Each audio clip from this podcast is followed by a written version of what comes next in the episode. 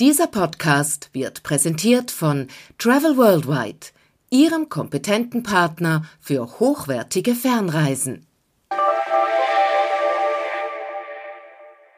Hallo miteinander, das ist die neueste Ausgabe vom Travel News Talk. Ich bin der Reto Suter, Redakteur von Travel News. 98 Länder hat er schon bereist und er liebäugelt damit, schon bald das 100. zu besuchen. Das langjährige Fernseh-Aushängeschild Benny Thurnherr. Herzlich willkommen, Benny. Hallo zusammen. In 98 Ländern bist du also schon gewesen. Wie tust du das festhalten? Machst du Strichlisten oder ist es ein bisschen mehr als einfach nur Strichli? Haltest du auch noch ein bisschen Erlebnis fest? Ja, es ist ein bisschen alles. Also, äh, ursprünglich ist es so gewesen, dass ich gemerkt habe, aufgrund von der Fußball-Länderspiele und Champions League-Spiel, dass ich fast überall in Europa schon war. Und dann hat es mir mal Wunder genommen und dann bin ich auf äh, über 40 Länder gekommen. Dann habe ich gedacht, ich habe mal eine Südamerika-Reise gemacht und da und dort bin ich auch schon gewesen. Und dann habe ich einfach mal so Listen aufgestellt und da bin ich etwa bei 68 gewesen. Und seither liebäuglich schon ein bisschen, wenn ich Ferien plane, äh, im Zweifelsfall gehe ich noch nicht hin, wo ich noch nie gewesen bin. Und äh, so ist das dann immer weitergekommen. Äh, so richtig nur wegen der Strichli mache ich es eigentlich nicht. Aber es gibt natürlich schon Sachen, wie zum Beispiel äh, eine Kreuzfahrt in der Karibik. Da bist du dann wirklich jeden Morgen in einem neuen Staat. Also zählen dann wirklich nur die Staaten, also die, die in der UNO Mitglied sind oder eine Fußballnationalmannschaft haben oder an Olympischen Spielen mitmachen. Und so ist das immer weitergegangen. Einmal bin ich noch nicht hin, nur zum Strichli machen ein einziges Mal, da bin ich in Barcelona gewesen. Und dann haben mir Kollegen gesagt, du weißt, dass man nach zwei Autostunden da schon zu Andorra ist. Und dann bin ich wirklich eigentlich nur wegen dem schnell auf Andorra gefahren, Ausflug aus Barcelona, zum äh, eben das Strichli dann noch können machen.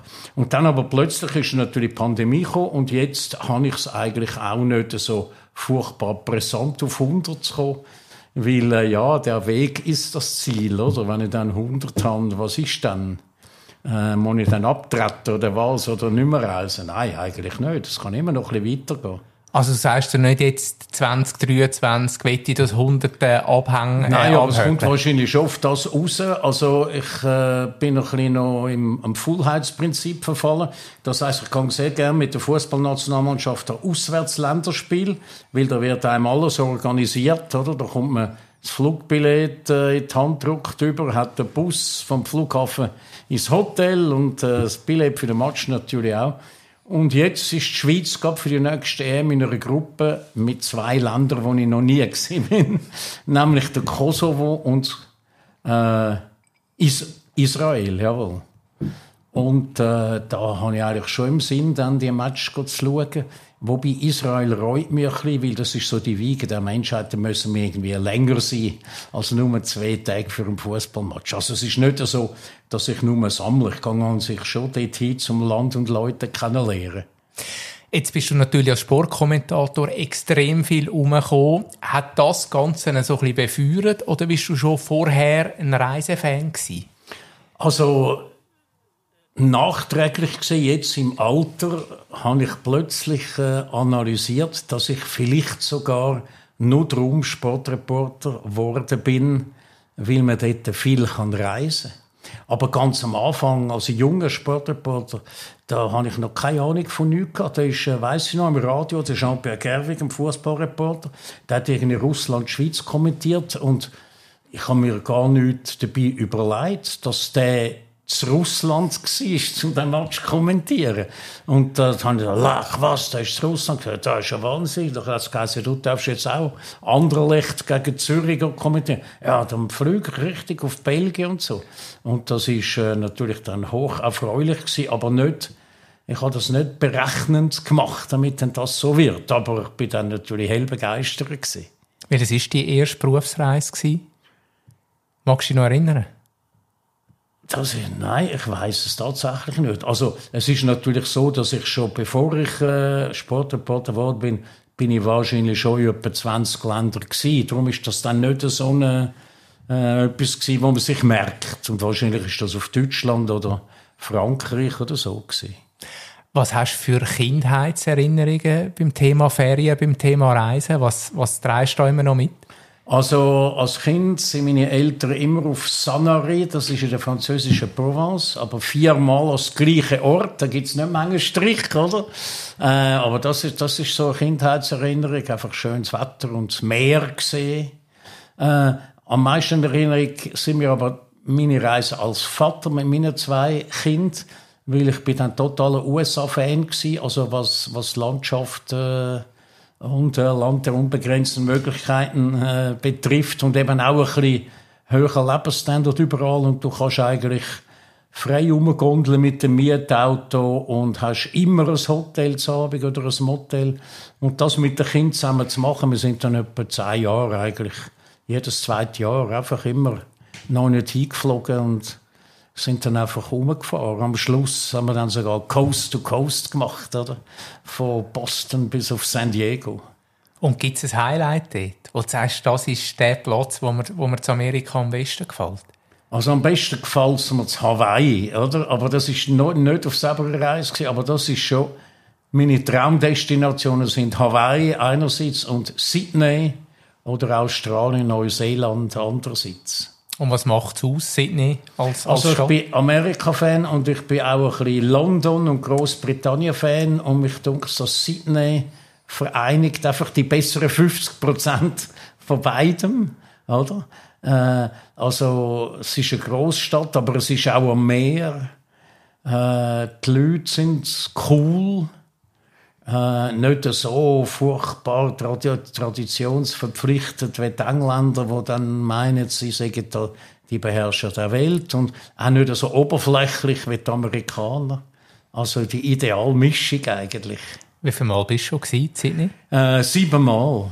Das heißt, jedes Mal, wenn ich eine Weltreise mache, also jedes Mal, ich habe in meinem Leben fünfmal, wobei Weltreise tönt so geschwollen.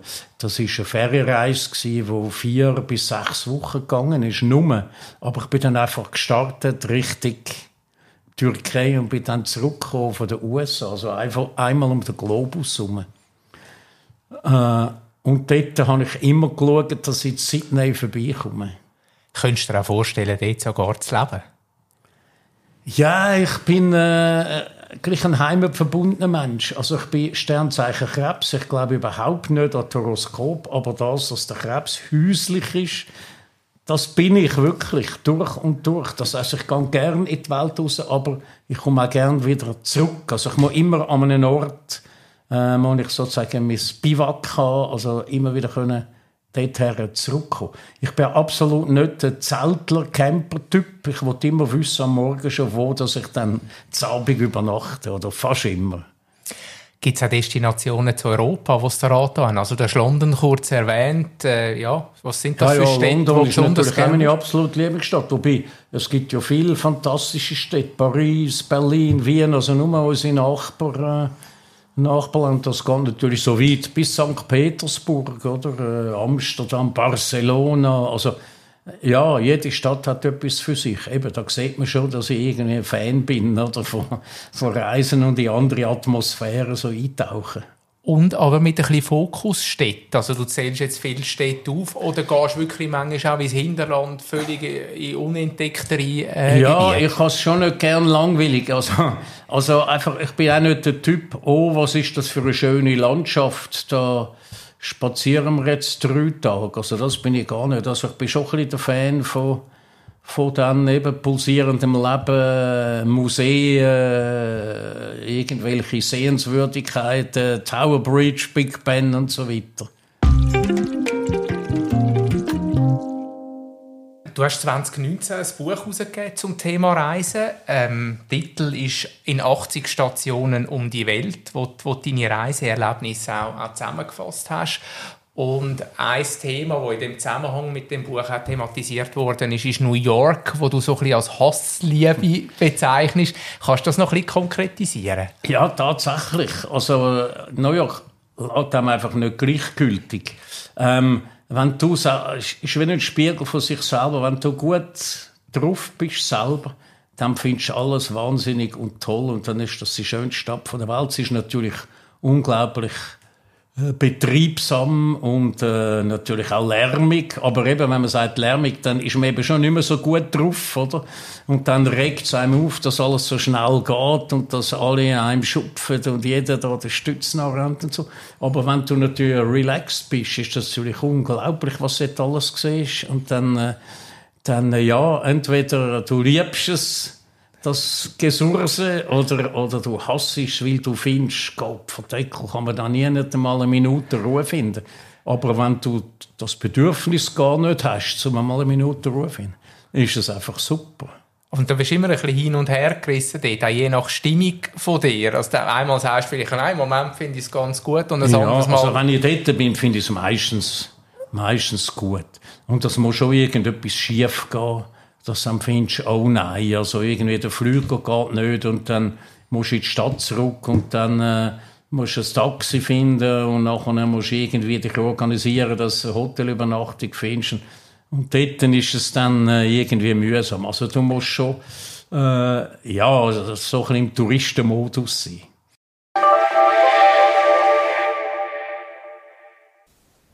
Travel Worldwide ist Ihr kompetenter Partner für hochwertige Fernreisen auf der ganzen Welt. Bei Travel Worldwide wird jede Destination von mindestens einem Spezialisten betreut, der die Region aus eigener Reiseerfahrung bestens kennt.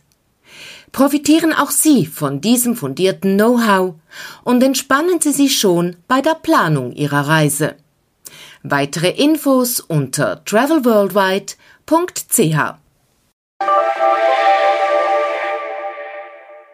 Du bist jetzt vieles am Loben, von vielem begeistert am Erzählen, aber ich denke, wenn man in 98 Ländern war, gibt es wahrscheinlich auch die eine oder andere Enttäuschung, wo man sich vielleicht etwas anderes, etwas Besseres vorgestellt hat. Hast du auch Beispiele?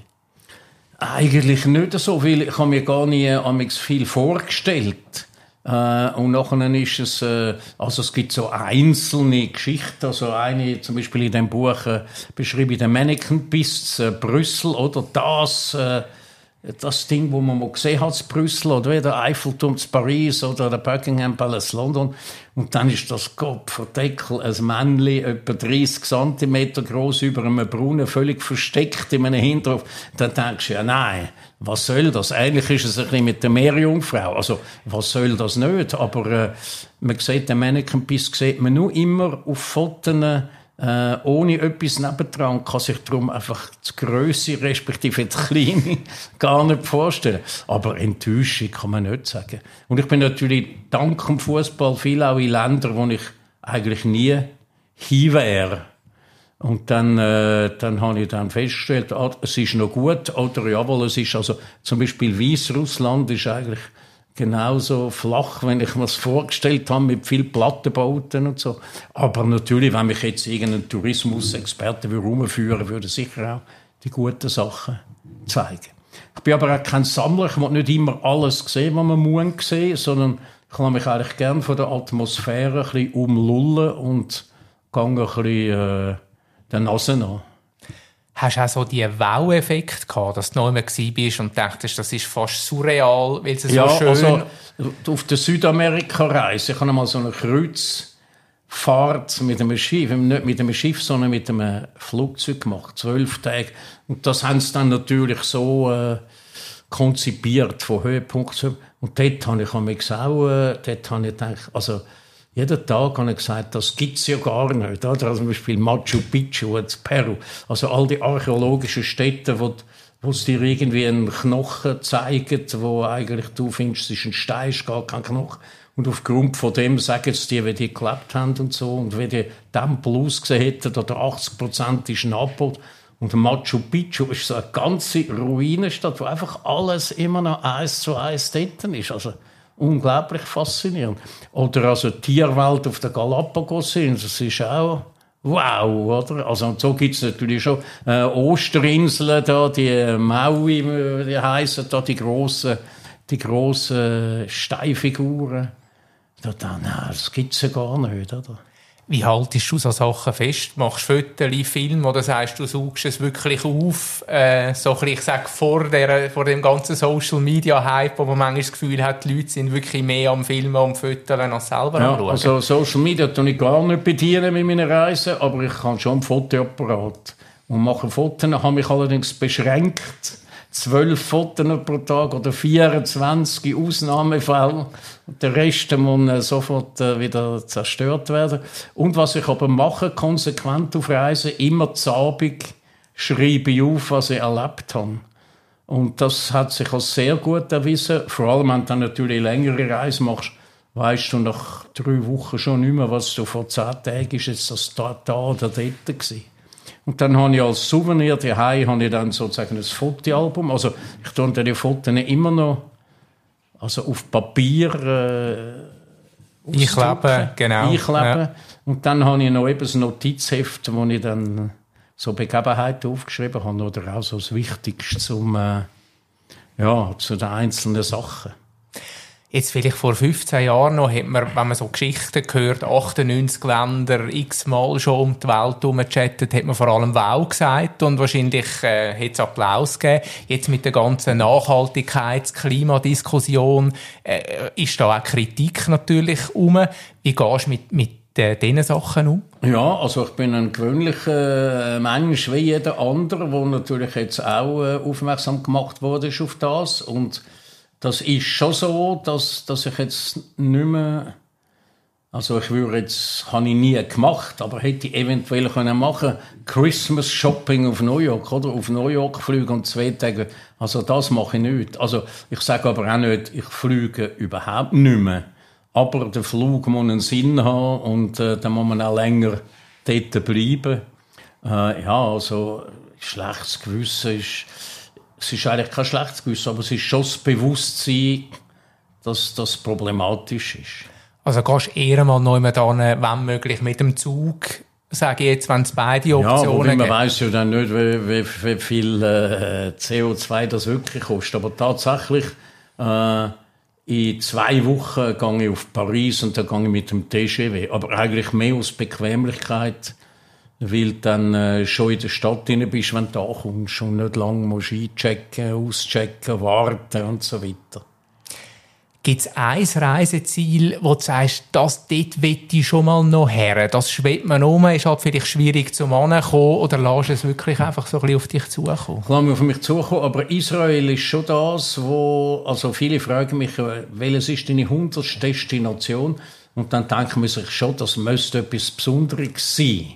Aber äh, es gibt so Sachen, die ich im Hinterkopf habe, wo ich natürlich schon schöne äh, Kreuzfahrten gesehen habe, zum Beispiel Bermudas und Bahamas.